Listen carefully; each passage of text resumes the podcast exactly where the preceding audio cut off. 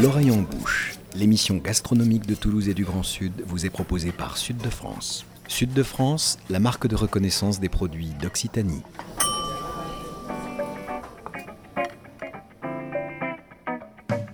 Bonjour et bienvenue dans l'oreille en bouche, l'émission gastronomique qui met Toulouse et le Grand Sud dans ses casseroles et dans vos oreilles.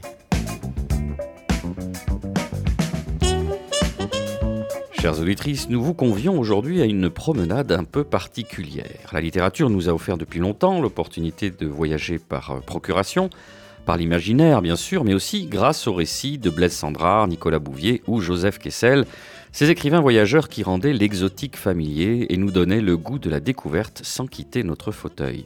Nicolas Bouvier affirmait d'ailleurs Tout ce qui est rouge est joli, tout ce qui est nouveau est beau, tout ce qui est habituel est amer, tout ce qui est absent est sucré.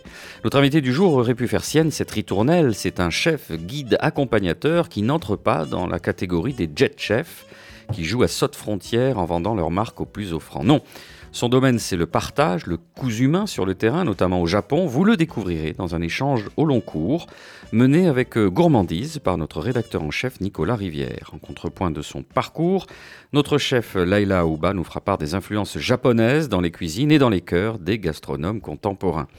Alors Nicolas, l'adage veut que les voyages forment la jeunesse et notre invité du jour, Paul Cossé, illustre à merveille ce principe. Oui, Paul Cossé, jeune trentenaire euh, aux semelles de vent, diplômé de la célèbre école de cuisine Ferrandi, passé aussi par le grand restaurant parisien L'Astrance de Pascal Barbeau et qui a donc séjourné à de nombreuses reprises au pays euh, du soleil levant. L'automne 2017, il travaille pendant euh, plusieurs mois au Yotei, qui est une institution gastronomique à Kyoto spécialisée dans la cuisine kaiseki. Nous allons voir de quoi il s'agit dans cette émission et il tire de cette expérience un ouvrage qui vient de paraître, Notes en cuisine, carnet Kaiseki, qui sont donc ses impressions, ses réflexions, ses pensées couchées sur le papier au fil de ce séjour. Tout à la fois euh, cuisinier et écrivain voyageur, Paul Cossé était récemment de passage à Toulouse. Impossible pour nous de rater l'occasion d'une grande interview avec cette question en préambule. Pourquoi le Japon? Euh, Ce qui m'a attiré au Japon, c'est euh, en premier lieu, je dirais, le travail du poisson et la fermentation des légumes. Donc euh, je, rêvais d'approcher ça de plus près. Alors déjà en France, on a, quand même la chance d'avoir une grande communauté japonaise qui, nous apprend beaucoup de choses, qui nous, transmet, avec laquelle on, travaille beaucoup. Donc je dirais que ce serait la première approche. Ensuite aussi dans mon travail, même à travers la cuisine française, il y a eu euh, énormément d'échanges déjà dans les années 60 avec les voyages des, grands chefs français, Bocuse, etc., euh, qui sont revenus du Japon pour construire et moderniser notamment la cuisine, euh, la cuisine française. Donc j'ai travaillé, enfin j'ai fait un apprentissage à, l'Astrance. Et notre chef Pascal Barbeau est un, est un grand amoureux, je dirais, de la cuisine des cuisines du Japon. Et après, j'ai fait aussi un apprentissage chez Monsieur Okuda à Paris, qui est un chef japonais très connu euh, dans son pays. Il a un, restaurant qui est triplement étoilé euh, sur Tokyo et il nous a fait l'honneur d'ouvrir une succursale à Paris qui est vraiment euh, comment dire la, représentation presque idéale de ce qu'on peut trouver sur Tokyo mais en France. Alors Laila Paul Cossé a parlé d'une grande communauté japonaise dans les cuisines françaises. Vous sentez cette influence? Oui, elle est très présente, notamment à Paris. Et c'est beaucoup de chefs japonais aussi qui font de la très bonne cuisine française, bizarrement. Et euh, ce que j'ai pu expérimenter dans les cuisines où j'ai pu, euh, j'ai pu travailler, c'est plutôt une expérience rapportée. Donc des, des chefs euh, étrangers ou français qui ont eu une expérience au Japon et aussi la présence, la forte présence d'ingrédients japonais et des couteaux japonais, bien sûr. Évidemment, Nicolas Rivière-Paul Cossé a également évoqué les voyages faits par quelques grands chefs français au Japon. Oui, et c'est un élément intéressant parce qu'il y a euh, une influence plus ou moins diffuse de la culture japonaise dans la cuisine française dès les années 60. Euh, D'abord parce qu'à l'époque en France, on commence à passer progressivement du service au guéridon, c'est-à-dire en salle, au service à l'assiette. Et euh, Jean-Robert Pitt, géographe spécialiste de la gastronomie, avait appelé ça le service à la japonaise parce qu'il y voyait un goût de la sobriété de la raréfaction qui lui faisait penser à la culture nippone. Et puis ensuite, dans les années 70, vous avez effectivement Paul Bocuse et Pierre Troisgros qui font plusieurs voyages au Japon. À ce moment-là, personne ne sait ce qu'est la cuisine japonaise en France et ils en reviennent marqués par cette quête de naturalité, ce sens du produit sans apparat qu'il y a dans la gastronomie japonaise. Et il est évident qu'ils vont être euh, un peu les passeurs de cette tendance-là qui va infuser en France à mesure d'ailleurs que se développeront toutes les théories autour de la nouvelle cuisine forgée par Go et Miyo. Dès son arrivée à Kyoto, euh, notre invité Paul Cossé a donc poussé les portes du célèbre restaurant Yotei et cette découverte a constitué une plongée immédiate dans l'atmosphère très particulière des cuisines japonaises. Parce que le Yotei, c'est un ensemble, il faut bien comprendre. Il y a la cuisine, bien sûr, il y a les, les, salles privées, mais il y a aussi le jardin qui est tout au milieu, qui est magnifique. Donc vraiment, quand on est client, on rentre on traverse ces jardins et on entre réellement dans la culture euh, japonaise, aussi la culture du restaurant. Et cette atmosphère euh, extrêmement euh, dans la retenue qu'on perçoit tout de suite. Quand on entre dans une cuisine, je pense qu'un professionnel qui rentre dans une cuisine perçoit beaucoup de choses. Et on peut percevoir de l'excitation, on peut percevoir une pression. On peut... Et au Hyotei, la première chose que j'ai perçue, c'était un calme. Et d'ailleurs, c'est ce calme-là qui m'a amené petit à petit à écrire. Oui, justement, vous écrivez ici, la lenteur euh, prédomine, à la différence des cuisines euh, françaises peut-être d'ailleurs, où le coup de feu est un moment euh, crucial. Là-bas, au contraire, c'est l'observation, le temps. Hein, Exactement, oui. Le, temps est très différent. Donc, c'est grâce à ce temps-là que j'ai pu en trouver justement du temps pour, pour écrire, ouvrir mes, mes carnets, réfléchir, observer. Donc euh, c'est vrai que la manière dont on va sculpter le temps en cuisine sera totalement différente chez nous. Dès les premières pages, vous écrivez Au Japon, il faut tout oublier au risque de passer à côté de quelque chose euh, d'étonnant. Ça veut dire qu'il faut se, départir de nos repères habituels pour accéder à la cuisine japonaise et, plus largement à sa culture. Ça a été un, miroir déjà de, la cuisine que j'ai pu pratiquer en France. Ça m'a ouvert à beaucoup de réflexions. Je dirais que il faut euh, réapprendre tous les jours au quotidien, ouvrir les yeux euh, et ne pas rentrer dans des automatismes. Une des choses qui m'a frappé au Japon, ça a été justement, et c'est là où je l'ai peut-être mal compris au départ, que les postes, les personnes, les cuisiniers sont affrétés toujours à un poste et répètent sans cesse les mêmes gestes, les mêmes techniques. Ils savent exactement à la minute près ce qu'ils font euh, au jour. Et je me disais, tiens, c'est quand même assez, assez répétitif comme travail, il y a moyen de s'ennuyer. En réalité, plus on pratique un geste, plus on essaie de l'optimiser, plus on essaie de comprendre pourquoi on le fait. Et finalement, on, entre, au contraire, on n'entre pas dans des habitudes. Donc euh, ça, j'ai trouvé ça assez, euh, assez fascinant. Et dans les cuisines françaises, ça ne fonctionne pas comme ça? Il n'y a pas de poste attitré? Pourtant, il y a des chefs de parti, etc. Là, vous avez vraiment senti la différence hein, euh, d'un point de vue organisationnel? Il y a beaucoup plus de mouvements, je dirais. Il y a des postes, évidemment aussi. la structure d'une brigade est vraiment née en France début 20e siècle, fin 19e. Mais euh, disons que dans l'apprentissage, rien que du CAP en France, on nous apprend déjà à faire un petit peu de, poissonnerie, un petit peu de boucherie, euh, du chaud, euh, du hors-d'œuvre, un peu de pâtisserie même. Donc le cuisinier français, je dirais, doit être tout le temps sur les. On en parle un petit peu, hein, on, marche, on marche sur du feu. N'importe quoi peut arriver et on doit être prêt à, l'imprévu. Au Japon, il y a une maîtrise de l'imprévu, un petit peu en amont peut-être. En fait, je pense que au Japon, l'outil euh, est juste un auxiliaire. L'homme reste au centre de tout. C'est pour ça qu'on utilise très peu de machines. Donc, euh, ce geste, cette lenteur qui va être aussi induite par les outils, va donner euh, à cette cuisine aussi ce rapport au temps euh, très très différent, je dirais, que ce soit en cuisine ou que ce soit aussi en salle. Donc la méticulosité, à mon sens, vient aussi de, de cette manière d'aborder la temporalité. Là et là, ces rapports à, la temporalité, au geste, à l'imprévu, qu'est-ce que ça vous inspire? Ça inspire qu'effectivement, en Europe, en tout cas dans l'Occident, on a une euh, tendance à aller vite, à vouloir euh, tout faire, à vouloir tout maîtriser, mais sans rien maîtriser, un peu sur l'adage aussi de il est bien plus beau de savoir un peu de tout que de savoir tout d'une chose, comme dit Blaise Pascal. Mais en fait, ce que j'apprécie dans ce que j'ai lu de son livre ou ce que j'entends euh, dans cet extrait, c'est la temporalité permet aussi l'observation. Et il n'y a pas mieux comme apprentissage que l'apprentissage par observation. Et du coup, dans les cuisines brigades, type brigade que je n'ai pas pu avoir, euh, je n'ai pas pu expérimenter, mais c'est qu'on impose en fait euh, une tâche, une tâche qui peut être lourde, qui ne permet pas en fait d'apprendre autour en fait, d'observer, de voir les autres gestes. On est dédié à une tâche, mais on n'a pas le droit de bouger de sa tâche. Tandis que quand il, ce qu'il parle de devoir exceller, de devoir faire en fait euh, la répétition, c'est une répétition qui permet aussi l'observation, ce qui est un peu à l'opposé des cuisines euh, occidentales, à mon avis, italiennes et françaises d'ailleurs. Nicolas, vous avez prolongé avec euh, Paul Cossé cette discussion autour des dissemblances qui peuvent exister entre les cuisines françaises et les cuisines japonaises. On l'écoute. C'est vrai que quand on rentre dans une cuisine française, euh, surtout pendant le, coup de feu, euh, on va voir le, piano il fait extrêmement chaud. il peut y avoir aussi des métiers comme un peu anciens comme le grillardin, comme la, la, rôtisserie, etc. où on est vraiment face aux flammes. et même dans le vocabulaire, donc on parle du coup de feu, un cuisinier est un gazier. Euh, on a toujours ce, rapport important euh, à, la flamme. on met la main souvent au-dessus de la poêle pour essayer de, comprendre les températures, les, chocs thermiques.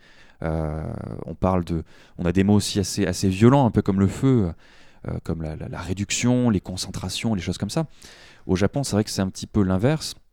en tout cas, dans, la cuisine kaiseki, quand on entre dans la cuisine, on n'a pas chaud. on peut avoir un petit peu des, vapeurs, euh, mais mm, on n'a pas du tout ce rapport à la flamme. Également, au niveau hiérarchique, euh, la personne qui fait les cuissons n'est pas nécessairement le plus haut gradé dans la brigade. Donc ça, c'est assez intéressant. Euh, le, chef, les personnes les plus importantes entre guillemets dans la brigade, vont plutôt toucher tout ce qui est froid, comme notamment le sashimi qui est au pinacle de leur cuisine. Après, ça, ce sont juste des, comment dire, des, considérations de cuisinier euh, en arrivant dans une cuisine, des choses qui, qui nous marquent. Parce que je peux pas dire non plus qu'il n'y ait pas totalement de feu au Japon. Euh, il y a le, fameux charbon japonais, le binchotan, qui est très important aussi dans leur culture. Mais ce qui est assez drôle dans l'organisation de la cuisine au Hyotei, c'est qu'on avait la cuisine d'un côté et on avait le binchotan qui était tout au fond, vraiment isolé, euh, et qui servait qu'à des cuissons très précises, à des moments très précis pendant le service. Là et là, cette notion de feu, de flamme dans la cuisine japonaise, qu'est-ce que ça vous parle? Qu'est-ce que ça vous dit? Oui, ça me parle énormément et surtout sur la position de chef qui est abordée en tant que le, chef n'est pas forcément à la cuisson. Euh, et euh, il y a cette, ce prestige de la cuisson parfaite qui est faite par le chef et non pas par le sous-chef ou par le ou des fois par le sous-chef parce que si on a vraiment confiance en son sous-chef et j'apprécie énormément cette, cette cette hiérarchie non hiérarchique en fait. Ils ont le chef, il n'est pas au passe en train d'observer les assiettes si elles sont bien dressées, s'il y a la bonne cuisson. Il est en train de cuisiner et notamment cuisiner quelque chose qui est froid. Mais quand on parle de sashimi, c'est un poisson qui était vivant, qui est arrivé en cuisine vivant. Donc il y a une cuisine du vivant, certes froid. Et puis on parle après du binchotan qui est un charbon. Euh, qui fera le lien avec le, feu. Le binchotan, c'est le feu, certes, mais ce binchotan, il est vivant plusieurs fois parce que le binchotan, une fois qu'il est n'est pas totalement consumé, il peut être plongé dans l'eau pour être réutilisé le lendemain. Donc euh, il y, a, cette notion de vie, de cycle qui est intéressante et notamment de mouvement des humains, enfin de l'importance de l'humain qui rejoint ce qu'il disait auparavant. L'ouvrage de Paul Cossé est sous-titré euh, Carnet euh, Kaiseki et vous avez voulu en savoir davantage, euh, Nicolas Rivière. Oui, et avec cette question toute simple en apparence, la cuisine Kaiseki est-elle l'équivalent de la haute cuisine française? Oui, c'est un petit peu un équivalent, je dirais, de la, grande gastronomie qu'on pourrait avoir chez nous. Ensuite, évidemment, ça fait écho à, une histoire qui est totalement différente. Donc en fait, il y a deux orthographies en japonais pour, pour parler du kaiseki qui, qui me semble assez pertinente pour bien comprendre ce que c'est. Alors je ne vais pas pouvoir vous la dire parce que euh, ça se dit de la même manière, mais ça s'écrit différemment. Donc on utilise les idéogrammes chinois, les, kanji. Le premier signifie un rassemblement des mets, et le deuxième signifie la pierre dans la poitrine. Moi je vais plutôt partir sur le rassemblement des mets, qui me paraît être une base fondamentale du kaiseki. Donc on a une succession de petits plats concrètement euh, qui interviennent selon des thématiques précises. Donc par exemple, euh, on peut avoir le yakimono. En français, on comprend le mot peut-être yakitori. Tori, c'est le poulet, hein, l'oiseau même. Et yaki, c'est le grillé. Donc, mono, c'est euh, la chose en quelque sorte. Donc, yakimono, la chose du grillé. On va voir même le mizumono, ça va être la chose de l'eau. Donc, ça, ça va être dans les desserts. Parfois, certains desserts qui sont faits à base d'eau. Donc, euh, le, le, kaiseki, c'est déjà ça. Donc, une sorte d'itinéraire avec une hyper saisonnalité issu de, beaucoup de petits mets. Quand vous dites succession de petits mets, il peut y en avoir combien dans un menu? Six menus il y a d'ailleurs Alors, euh, il peut y avoir dans la grande cuisine kaiseki, parce qu'en fonction du, des tarifs, on va dire, euh, parce que ça peut être extrêmement cher, on peut avoir jusqu'à une quinzaine de suites différentes, sans problème. Euh, donc ça, c'est assez intéressant, parce qu'il y a vraiment des jeux de texture, et, et, puis pareil, l'hyper-saisonnalité, donc vraiment d'une on va dire toutes les deux semaines, les menus quand même changent de manière assez, assez importante. Alors il y a une trinité dans la cuisine japonaise, vous allez me dire si le kaiseki en relève un peu et comment, si c'est mhm. le cas, euh, c'est le riz, la soupe, le bouillon et puis euh, les accompagnements. Ça, c'est ce qu'on considère comme étant le repas classique euh, japonais. Le kaiseki est un répertoire à part, est un répertoire qui s'en inspire. voilà, comment, comment on pourrait identifier le kaiseki au sein des cuisines japonaises, puisqu'il faut employer ce terme-là au pluriel. Le riz est forcément au centre de tout, déjà. le mot gohan, donc, qui signifie le riz, veut dire également le repas en japonais. Euh, on le retrouve euh, transformé euh, sous toutes ses formes, allant vraiment de la boisson, donc le saké, mais même il y a plein de boissons à base de riz, du riz brun par exemple, qu'on fait juste un petit peu tremper dans de l'eau, sous forme de, bouillon, sous forme de, dessert, sous forme de farine. Donc le, riz reste au centre du, repas. Ensuite, on va voir l'eau, donc qui est aussi mère de, toutes les cuisines japonaises, à partir de laquelle on va faire donc le, dashi. Qu'est-ce que vous y mettez d'ailleurs dans, dans ce dashi? Alors, dans le dashi, déjà, on y met de l'eau. Euh, l'eau est fondamentale. Euh, on avait euh, une eau spécifique au restaurant, donc on captait une source. Et ce qui est drôle, c'est que le, grand chef disait souvent que tel restaurant Kaiseki de Kyoto avait une meilleure source que. Donc euh, c'est dire l'importance de, l'eau et le goût qu'ils ont développé avec ça. Ensuite, on va y mettre du kombu. Donc le kombu, c'est une algue. Euh, il y a vraiment des terroirs en fonction des plages. Hein. Grossièrement, je dirais que les, les kombus les plus chers, euh, les, plus, les plus réputés au Japon, pour parler de terroirs, ça va être ceux de, d'Hokkaido, donc tout au nord du Japon. Ensuite, on y met beaucoup d'attention. Donc on va vraiment cuire le bouillon en quelque sorte à 60, 65 degrés, 70 maximum. Donc on est vraiment un petit peu comme sur du, thé vert. Faut pas oublier qu'à Kyoto, on a une culture du thé très importante, mais du thé vert spécifiquement. Au Japon, c'est essentiellement thé vert. Hein. Euh, et le thé vert, pareil, ne, ne s'infuse pas à de trop fortes températures, sinon on peut développer une amertume ou d'autres choses indésirables. C'est exactement la même chose avec le kombu. Certains même le font à froid, toute une nuit. Donc ça, c'est assez intéressant. Et après, ensuite, on va rajouter donc le, katsuobushi à un certain moment. Euh, et le katsuobushi, c'est la bonite séchée, pareil, qui est, très, c'est un processus très long pour en arriver à ce résultat. Donc on a pareil des terroirs, on va avoir aussi des, artisans et, euh, des prix évidemment euh, très impressionnants. Quand on fait bien les choses, le katsuobushi au Japon, on peut le trouver au supermarché déjà pré-découpé, donc en très fines lamelles. En France, on en trouve de plus en plus dans les supermarchés asiatiques. Mais là, dans ces grands restaurants, on a vraiment le poisson séché. Si on le casse en deux, à l'intérieur, on a vraiment une, couleur euh, digne d'un rubis, c'est magnifique. Et on, le, on va le, couper à la main euh, en fin copeaux. Euh, donc voilà, là vraiment, je pense qu'on a deux éléments clés qui vont vraiment accompagner tout le repas kaiseki. Après, le repas kaiseki, ça reste, comment dire, quand on fait le CAP, l'équivalent CAP au Japon, on retrouve à peu près tous les éléments qu'on va avoir dans le kaiseki. Donc c'est une cuisine qui, à mon sens, euh, n'est pas faite pour trop bouger, mais qui, malgré tout, euh, va exprimer les vibrations de son époque, par petits à-coups. Faut pas trop la brusquer, la cuisine kaiseki. Faut pas la brusquer, euh, Nicolas Rivière, c'est une cuisine du, fond des âges, la cuisine kaiseki. Oui, et c'est ce qui est assez vertigineux quand on se penche sur l'histoire de la cuisine japonaise, c'est que le kaiseki semble remonter à ce que l'on mangeait dans les monastères zen du Moyen Âge. C'est un peu comme si l'on vous disait aujourd'hui que la cuisine de Glenville ou de Yannick Aleno s'enracine euh, à la cour des Capétiens. Cela vous paraîtrait euh, pour le moins congru. Donc, quoi qu'il en soit, le Kaiseki actuel synthétise effectivement l'alimentation monastique médiévale, très spirituelle donc, et celle des banquets euh, des grands seigneurs nippons. Allez, on se fait une petite pause avant de reprendre notre balade japonaise. On revient juste après ça.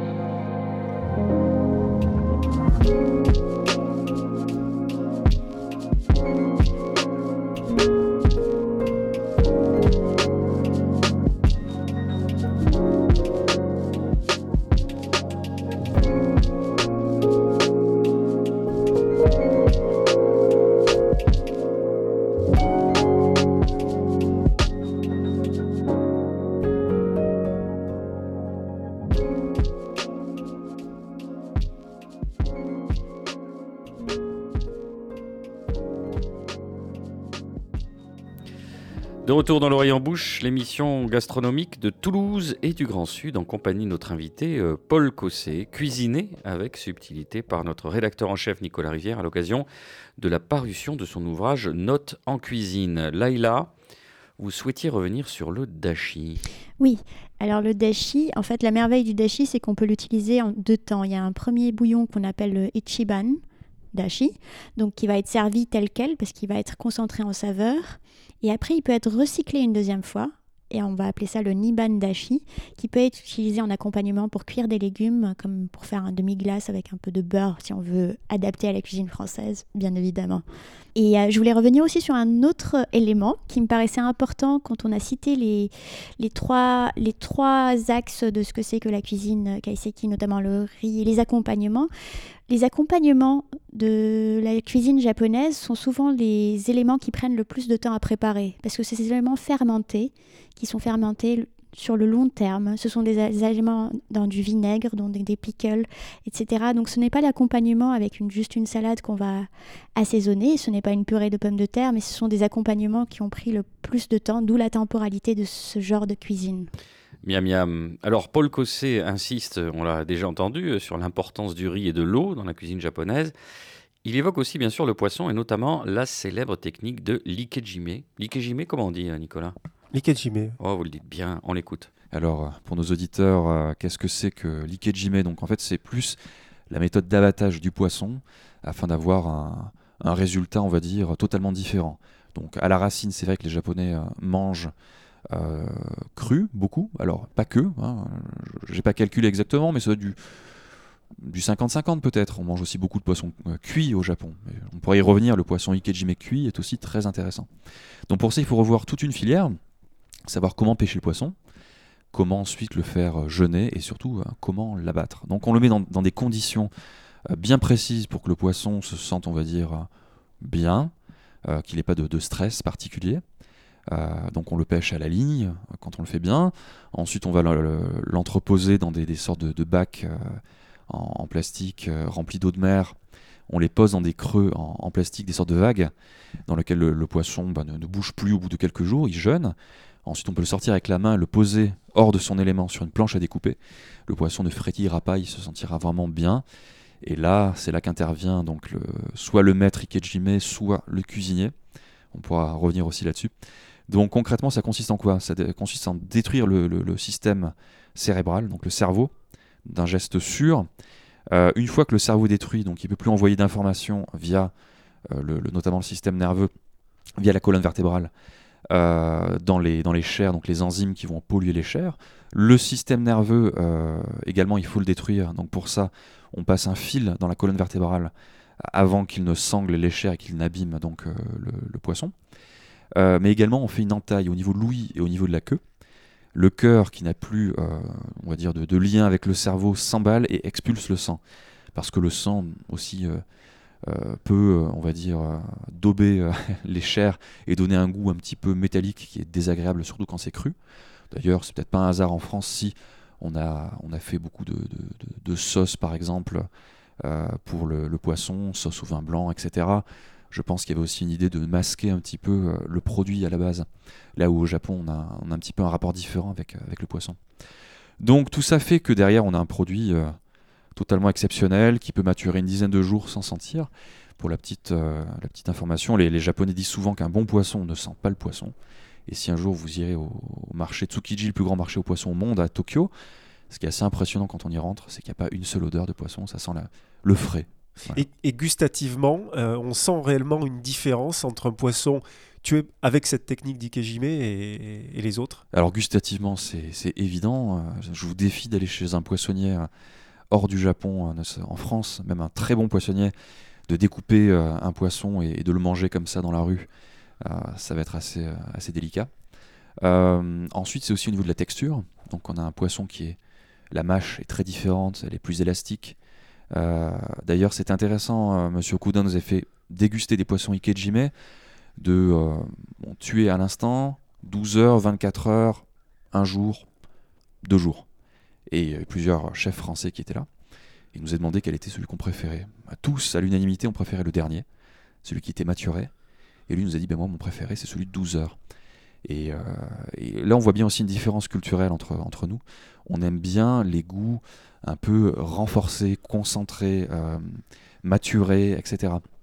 Au Japon, c'est vrai qu'il y, a ce, y a ce rapport à l'eau qui est très fort. On aime bien les choses qui sont plus en discrétion, je dirais. Jimmy, ça illustre un rapport au vivant particulièrement euh, étonnant. Alors, qui veut réagir entre Nicolas et Laila? Laila Alors, sur l'Ikejime, sur, sur la façon dont j'ai pu expérimenter ça grâce à une poissonnerie japonaise à Paris, c'est qu'à la réception du poisson, la chair, on sent qu'il n'y a pas de tension. Elle n'a pas, pas été elle n'a pas été tendue, c'est une, euh, une chair qui est tendre, c'est une couleur qui est incroyable qu'on peut pas retrouver dans quand on, on a des poissons de pêche euh, normales.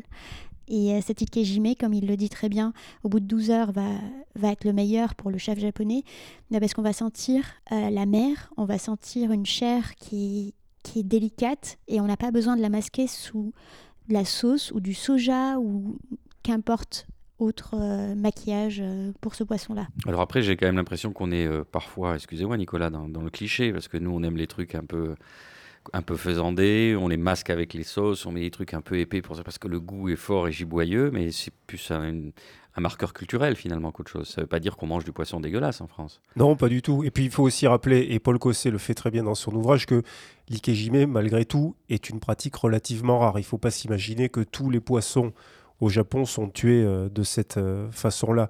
Après, ce rapport au, vivant, euh, avec l'ikejime, la façon dont on met à mort les produits qu'on va ensuite euh, consommer, enfin les animaux qu'on va évidemment euh, consommer, est à mettre en perspective avec une donnée historique de l'alimentation au Japon qui est souvent ignorée, c'est que la viande y a été interdite jusqu'à la fin euh, du 19e siècle pour des raisons religieuses. Et ça encore, ça fait partie de ces éléments particulièrement intéressants et étonnants dans l'histoire de la cuisine au Japon. Nicolas, comme avec toutes les cuisines, on a, souvent des idées toutes faites, beaucoup de clichés en tête, des raccourcis. À cet égard, il y a un passage de l'ouvrage de Paul Cossé qui vous a beaucoup amusé. Oui, lorsqu'il écrit Faire de la cuisine japonaise n'implique pas d'utiliser des produits japonais coûte que coûte. Mettre du yuzu, du shoyu et du poisson cru partout sont des gris-gris pathétiques, souvent significatifs d'une compréhension étrangère à l'approche japonaise. Alors, j'ai demandé à Paul Cossé si plutôt que d'une cuisine japonaise, il ne fallait pas plutôt parler d'une philosophie japonaise. C'est mon sentiment en tout cas.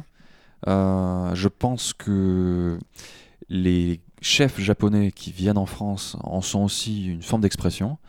Euh, puisqu'on le voit bien, ils pratiquent la cuisine française magnifiquement bien, voire la pâtisserie, mais toujours avec un regard, une sensibilité, une approche euh, aussi japonaise.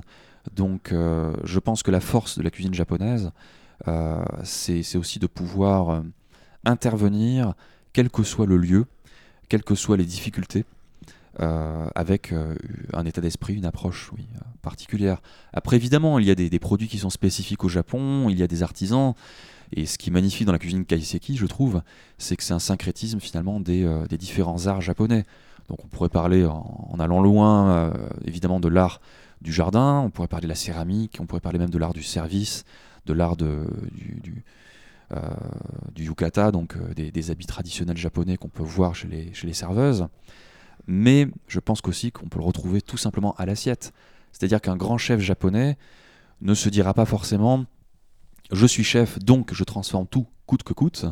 Je fais appel aux meilleurs dans chaque domaine. Par exemple, on ne faisait pas de pâtisserie. On faisait appel à des pâtissiers qui travaillaient exclusivement pour les grands restaurants. Euh, alors, je dis pâtisserie, euh, c'est encore différent au Japon. Euh, pour tout ce qui est shoyu, voire tsukemono, donc shoyu, la sauce soja, euh, ou tsukemono, les produits, euh, les légumes fermentés, on faisait un petit peu au restaurant, mais pour certaines techniques, on faisait appel à des, maîtres, on va dire, des artisans euh, précis. Mais finalement, en France, on fait un peu la même chose. le pain qu'on retrouve à l'assiette, le vin qu'on retrouve au verre, voire parfois, moi je me souviens, dans, dans, certains restaurants, on pouvait faire appel à des mofs pour avoir une pâte de brioche crue, qui faisait, ils appellent un artisan, il nous amenait la pâte de brioche crue, et ensuite on l'a, on on l'a, la cuisson euh, au restaurant. Il n'y a pas de honte à se dire qu'on n'est pas forcément le meilleur à chaque poste. Je pense que le rôle du cuisinier, du chef, c'est justement de savoir euh, ce qu'il y a de meilleur pour le client. Vous écrivez, le travail du cuisinier est de restituer le produit dans les meilleures conditions. Savoir effacer le geste, c'est aussi cuisiner. Ne pas travailler un produit, c'est cuisiner.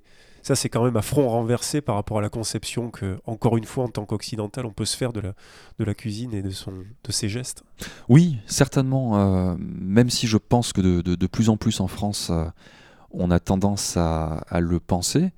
Euh, je pense bah, notamment à des, à des, grands chefs comme Alain Passard, justement, qui aujourd'hui, de plus en plus, simplifie sa cuisine. Mais je dirais comme un, un artiste peintre, au départ, il faut une, la technique, donc la morphologie, bien comprendre le corps humain avant d'en arriver, euh, comme Picasso au cubisme, il connaissait bien son propos.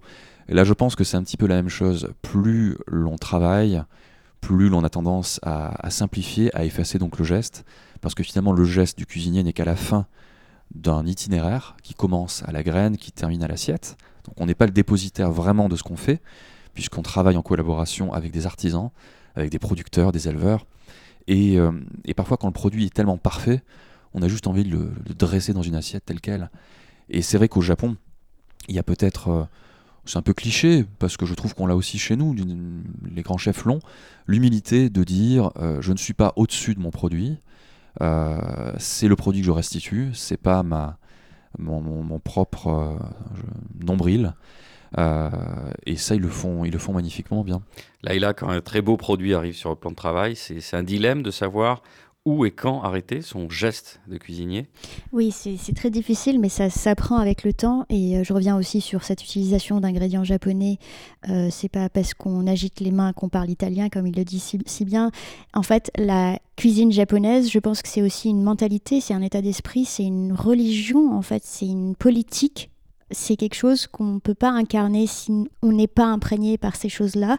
Et notamment, si on revient au, végétal ou à l'ingrédient qui va arriver, ce sera par exemple un légume qui va arriver tout frais, il faut savoir le, travailler avec le temps aussi. Donc quand il arrive tout frais, on sait que l'intervention va être minime. Et il faut aussi accepter que le lendemain, on n'aura pas la même couleur, on n'aura pas la même fraîcheur. Donc on va devoir intervenir, mais à minimum, juste pour restituer un, un peu de, son, éclat, mais sans trop travailler le produit, sans le masquer. Un navet est un navet. Si on essaye euh, de le cacher, euh, de le déshydrater pour le réhydrater dans un bouillon qui est un bouillon de, coque ou je sais pas quoi, pour en faire quelque chose, bah, c'est pas normal. On ne retrouve pas en fait euh, l'ingrédient dans son état naturel en fait. Et je pense que cette cuisine kaiseki que j'aimerais tellement approcher un jour, elle a cette restitution avec le temps aussi, que ce soit la fermentation, que ce soit le frais qui va être coupé, tranché, juste du sel, juste du, citron ou autre. Et c'est le geste, mais c'est aussi, je pense, c'est très important, c'est un principe que j'ai souvent cité, mais le contenant-contenu. Donc ce qui est présenté en fait dans des bols en céramique qui sont irréguliers, qui sont pas les mêmes, vont faire en sorte aussi qu'il y aura une beauté qui sera différente d'une assiette à l'autre. Donc c'est fabuleux. Nicolas, vous n'avez pas uniquement euh, parlé du Japon avec Paul Cossé, on, part dans une autre partie du monde, on l'a dit, alors à l'instar des écrivains voyageurs, là c'est le cuisinier voyageur, on va où? On va aller dans différents pays, euh, mais d'une certaine manière en Orient. Parce que le parcours éminemment atypique de Paul Cossé aiguise bien sûr la curiosité. À 33 ans à peine, il a été tour à tour journaliste, prof de français à Irkoutsk, en Sibérie, fasciné qu'il était par la lecture de Michel Strogoff, ce livre de Jules Verne. Il est installé aujourd'hui en Provence où il tient une table dans le maquis dont il nous explique le concept et la genèse. Les choses sont venues euh, d'elles-mêmes parce que j'en avais euh, naturellement envie. J'ai toujours aimé écrire, euh, donc j'ai fait du journalisme aussi un petit peu pour ça au départ. Finalement, j'ai jamais vraiment été journaliste à temps plein. Euh, donc, comme vous l'avez signalé, j'étais, enseignant euh, à Irkoutsk, euh, en Sibérie. d'ailleurs, c'était vraiment sur les traces à la base de, Michel Strogoff. quand j'étais petit, ça m'a toujours vraiment fantasmé la Sibérie, l'extrême-orient russe. Voilà donc, il y avait ce côté un petit peu aventure. Et en revenant en France après, j'ai voulu faire la cuisine grâce à la Sibérie. Parce que j'ai rencontré plein de corps de métier fascinants autour du lac Baïkal. Ça pouvait être des éleveurs de rennes, ça pouvait être des chasseurs-cueilleurs, ça pouvait être des, poètes, des, gens vraiment qui vivent une vie complètement, euh, on va dire, déconnecté de, de, l'hypercommunication, euh, de, l'industrialisation et finalement du, rouleau compresseur du XXe siècle. Et voilà, ça m'a fait un petit peu réfléchir sur ce que je voulais faire. Et la cuisine m'a donné un élément de réponse. Je voulais être vigneron à la base, mais le caractère euh, sédentaire, on va dire, du métier m'a vite rebuté. Et la cuisine suffit d'un sac à dos un couteau bien aiguisé, et, c'est parti. En parlant de vin, vous êtes allé récemment donc en Géorgie, un des berceaux évidemment mondial du vin. Qu'est-ce que vous y avez fait là tout récemment en Géorgie, Paul? Alors en Géorgie, déjà c'est pareil, ce n'est pas un hasard. j'y viens, enfin j'y suis venu la première fois il y a une quinzaine d'années. Donc j'étais vraiment très jeune. C'est un berceau du vin, c'est aussi un berceau du blé, on a tendance à l'oublier. Donc on est sur la fin de la, Mésopotamie. Donc la plupart des blés qu'on consomme dans le monde viennent, sont originaires de Géorgie, qui est un tout petit pays, situé entre la mer Noire, euh, la mer Caspienne, on va dire, et euh, des, empires assez, imposants, l'empire russe, dont il a fait partie, euh, l'empire ottoman, l'empire perse. Donc c'est un des premiers pays chrétiens aussi au monde un des derniers pays chrétiens aussi géographiquement, si ce n'est le dernier d'ailleurs, en allant vers, l'Orient. Donc on a plein d'éléments comme ça intéressants. Ensuite on est aussi dans, la chaîne du Caucase.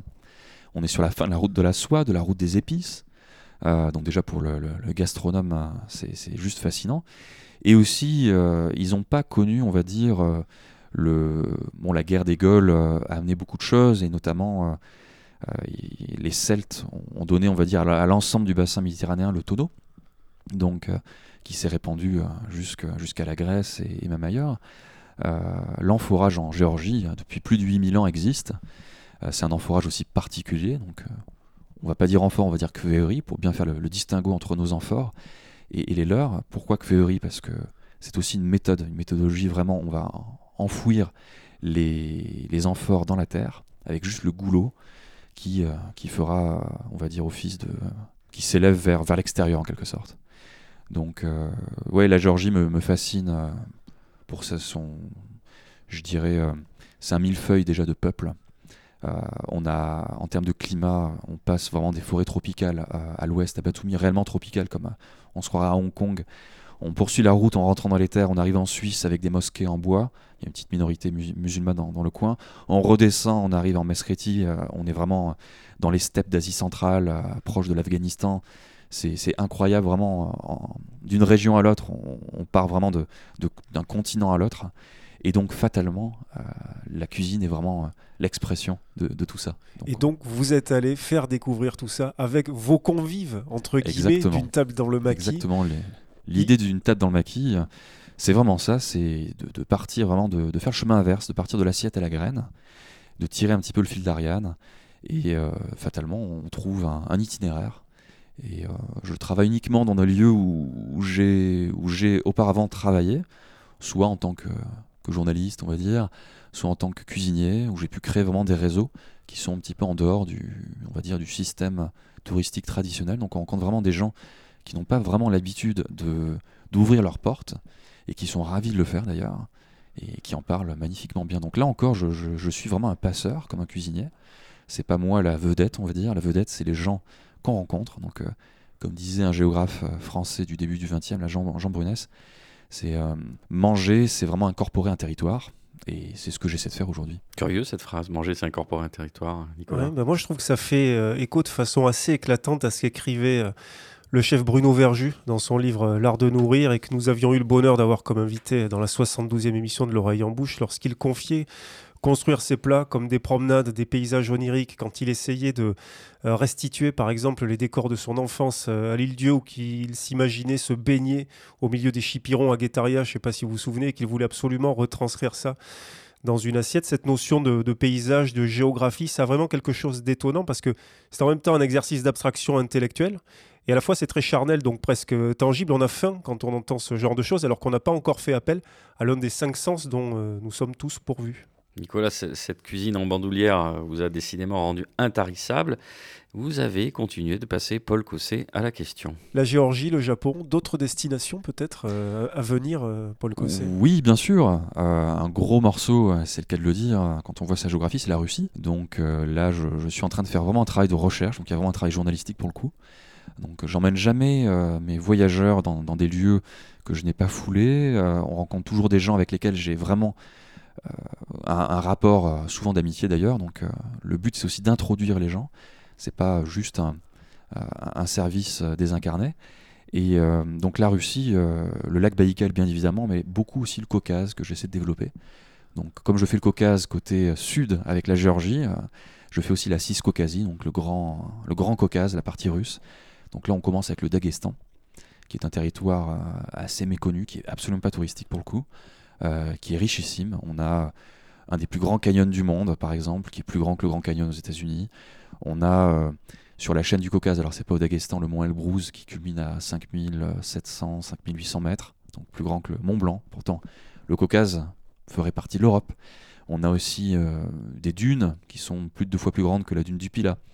Et au-delà de ça, on a surtout des gens qui sont, qui sont magnifiques parce que ils donnent vraiment tout ce qu'ils euh, ce qu'ils ont. Ils sont ravis de voir des, étrangers euh, découvrir leur, magnifique, euh, leur magnifique région. on parle plus d'une vingtaine de langues différentes au Daghestan. On a les, les, plus vieilles villes de Russie sont là. c'est aussi une terre, une terre d'islam, une terre face à la Caspienne, donc avec des échanges évidemment de l'autre côté.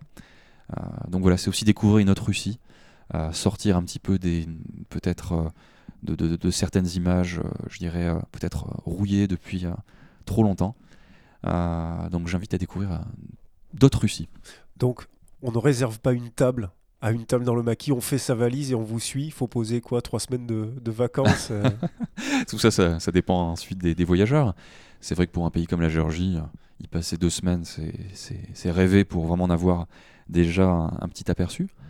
Euh, le Japon, le Japon aussi, c'est tellement loin qu'il faut un petit peu de temps. Après, je peux faire ça aussi sur, euh, sur un week-end, euh, sur une journée. La, la, table dans le maquis, elle existe aussi de manière, de manière physique, car à la base, en réalité, je mettais vraiment une table dans des lieux difficiles d'accès. Je mettais une nappe, parfois de la céramique, deux personnes, quatre personnes maximum, car ça demande vraiment beaucoup, beaucoup de, travail, de mise en place, de recherche, etc. Et, et donc on mangeait. La table, finalement, c'est le lieu de la rencontre, c'est le lieu du dialogue, c'est le lieu aussi où, on laisse euh, le temps au temps, en quelque sorte. Et, le maquis, ce sont des lieux où euh, vous aurez beau y mettre le feu, comme, comme je dis souvent, euh, ça repoussera toujours de plus belle. Donc il faut vouloir pour, pour y aller tout simplement et pour se perdre dans le maquis. On reste dans cet esprit finalement, malgré tout japonisant, Laïla, avec ces petits comités, communier ensemble autour d'une table. mais Oui, tout à fait. J'imagine que le kaiseki, c'est pas un endroit où on va faire 30 euh, couverts euh, soir, mais c'est plus euh, une intimité où il va y avoir. C'était, je crois que c'était même des, espaces clos, enfin des chambres, des salles à manger, on va dire. Donc en fait, il reproduit ça à, l'air libre. dans le maquis. Et ce qui est intéressant, et il a raison que les couverts, enfin un peu de couverts, parce que c'est beaucoup de travail, parce qu'il y a une, une harmonie à respecter du premier amuse-bouche jusqu'à la fin. Et donc euh, aussi, c'est une histoire à raconter qui nécessite de l'attention à donner à chaque invité, j'imagine.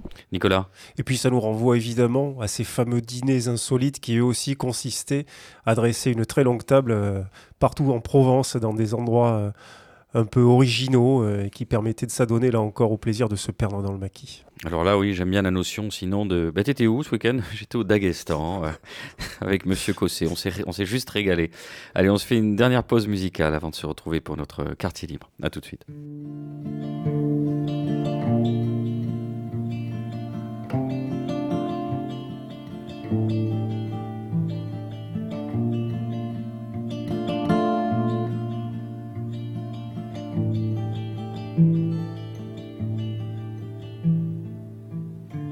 Winter city side. Crystal bits of snowflakes all around my head and in the wind. I had no illusions that I'd ever find a glimpse of summer heat waves in your eyes. You did what you did to me, now it's history I see. Here's my comeback on the road again. Things will happen. I will wait here for my man tonight. It's easy when you're big in Japan. When you're big in Japan. Tonight, big in Japan. Be tight, big in Japan. Where the eastern sea is so blue. Begging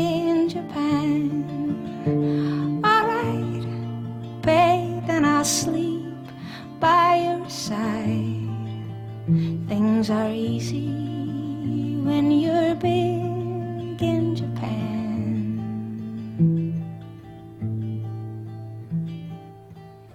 Neon on my naked skin, passing silhouettes of strange illuminated mannequins. Shall I stay here at the zoo? Shall I go and change my point of view for every ugly scene? Did what you did to me, now it's history I see. Here's my comeback on the road again. Things will happen while they can. I will wait here for my man tonight. It's easy when you're big in Japan. When you're big in Japan. Tonight, big in Japan.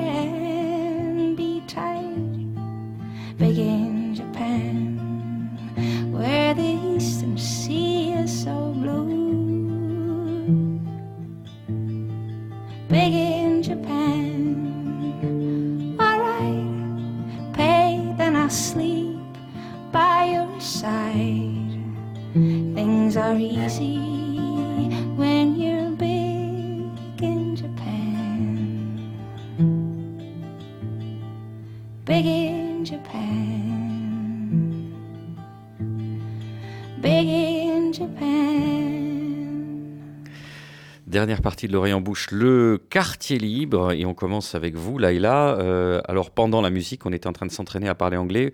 J'imagine que vous allez nous parler d'un ouvrage en anglais. Alors, c'est un ouvrage en anglais, effectivement, qui, a, qui est paru en anglais en 94, qui s'appelle Wabi Zabi à l'usage des artistes, designers, poètes et philosophes, et qui a été traduit en 2015, qui a eu un succès fou. C'est un livre de Leonard Cohen aux éditions Sully Le Prunier. Et en fait, pourquoi je parle de cet ouvrage? C'est en lisant l'ouvrage de Paul Cossé que ça m'a rappelé ce mode de vie qui est le wabi-sabi, qui est la beauté de l'imperfection, de l'irrégulier, de l'impermanent. L'harmonie y est naturelle et il en parle très bien quand le chef fait un bouquet de fleurs avec une branche où on accepte l'imparfait pour en faire quelque chose de parfait à nos yeux. Voilà, donc c'est un ouvrage euh, magnifique, c'est philosophique un peu, mais ça nous donne aussi une idée de tout ce que on peut faire de simple et de beau sans, sans fioriture, sans s'encombrer de plein d'objets. Il suffit d'avoir l'objet précis qui est naturel. C'est un précurseur de Marie Kondo. Vous nous rappelez les références de l'ouvrage? Alors, c'est Wabi Sabi à l'usage des artistes, designers, poètes et philosophes de Léonard Cohen aux, di- aux éditions Le Prunier, Sully. Merci beaucoup, Nicolas. Euh, Une fois n'est pas coutume, on a un carnet de vignes dans le quartier libre. On est un peu foufou. Hein Ça fait écho à notre thème du jour. Il paraît qu'on fait du vin au Japon. Oui, le Japon, bien sûr, euh, connu pour ses traditionnels sakés, boissons obtenues à partir de riz fermenté, connu aussi pour ses spiritueux et en particulier ses whisky, beaucoup moins en revanche pour ses vins. Bertil Loth, le fondateur du Toulouse Sake Club, groupe de dégustation et boutique en ligne de divers alcools japonais que nous avions reçu dans une précédente émission, éclaire notre lanterne sur le vignoble japonais. Alors, ben, au Japon, on a deux principales régions viticoles. hein. On a la région de Yamanashi, qui est près du mont Fuji, et on a aussi la région de Hokkaido, donc au nord, où là aussi on a du vignoble.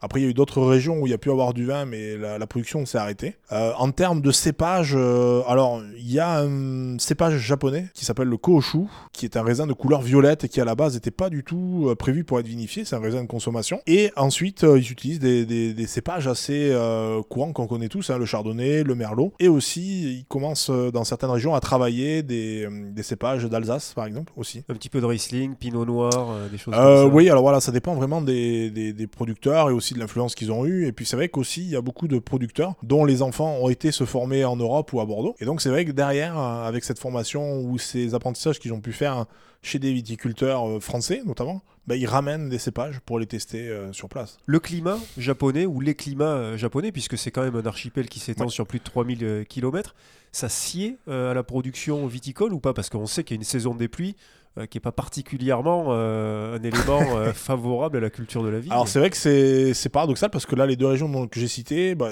c'est d'une part Yamanashi, c'est près du mont Fuji donc c'est dans les montagnes, et il y a aussi la région de Nagano qui fait un peu de vin donc là aussi c'est de la montagne. Hokkaido bah, c'est au nord donc là aussi l'hiver il fait plutôt froid, mais pour autant les, les- les Japonais sont sont assez forts là-dessus hein, en termes d'agronomie et d'expérience aussi qu'ils ont pu recueillir dans leurs différents voyages et leur expérience arrivent à produire des vins qui sont plutôt de qualité et qui sont quand même plutôt reconnus dans l'ensemble aussi. C'est assez étonnant. euh, sur le cépage Koshu, le cépage japonais, euh, comme c'est un blanc sec, un petit peu fruité, euh, on a tendance plutôt à aller sur, bah alors bien sûr, le poisson cru, forcément, les fruits de mer, euh, sur les huîtres, ça aussi c'est très intéressant. Sur le foie gras aussi, parce qu'il y a une bonne acidité qui est vraiment là aussi intéressante. Et en plus, c'est des vins qui sont assez élégants. Euh, après, les prix aussi, hein, forcément, sur les très très bons vins, euh, bah, ça, ça chiffre assez vite. hein. Puisque là, pour avoir une bonne bouteille de vin, on est entre 30 et 60, 70 euros.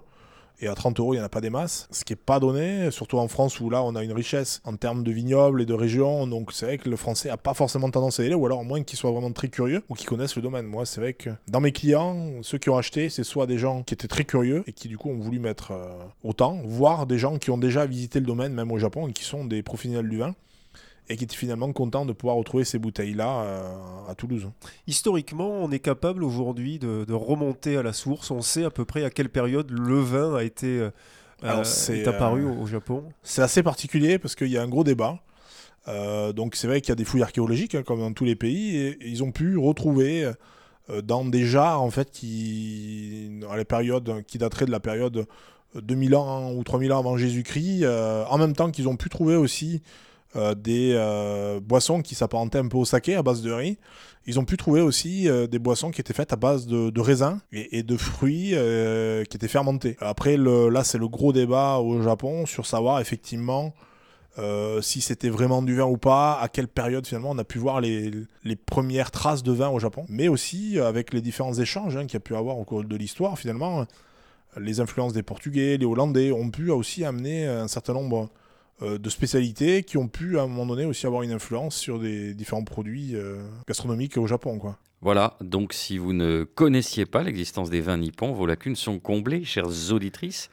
On rappelle euh, toutes les références utiles, Nicolas Rivière? Alors tout d'abord, le Toulouse Sake Club qui propose deux références de vin japonais à base de koshu, donc ce cépage endémique local du domaine Grace, et aussi un ouvrage fort intéressant qui s'intitule Le Japon vue des bars de Chris Bunting, avec notamment un chapitre consacré au vin. C'est un guide dans la collection Zoom Japon aux éditions Ilifunet. Notes en cuisine, carnet Kaiseki de Paul Cossé évidemment, illustré par les très beaux croquis de Laure Fissor, tout cela aux éditions Les Ateliers euh, d'Argol. Et puis pour mettre ses pas dans ceux de Paul Cossé, le www.unetabledanslemaki.com.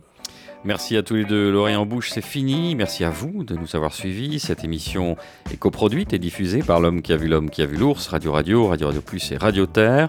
Vous pouvez bien entendu nous retrouver sur notre page Facebook, nous réécouter sur radioradiotoulouse.net et toutes les plateformes de streaming. Vous pouvez aussi, animé par une intense fièvre numérique, voire digitale pour les coquines, rendre visite à notre compte Instagram, très régulièrement actualisé par notre manager de communauté via des stories, des photos de plats et autres contenus exclusifs à caractère truculent. Notre objectif secret est d'atteindre un jour les 2000 abonnés, sans mettre de photos de chats ou de bellitres de télé-réalité, ce qui relève d'une gageure certaine. Mais nous aimons les défis. Enfin, Blaise Sandra écrivait Quand on aime, il faut partir. Alors à dans 15 jours. Et d'ici là, portez-vous mieux.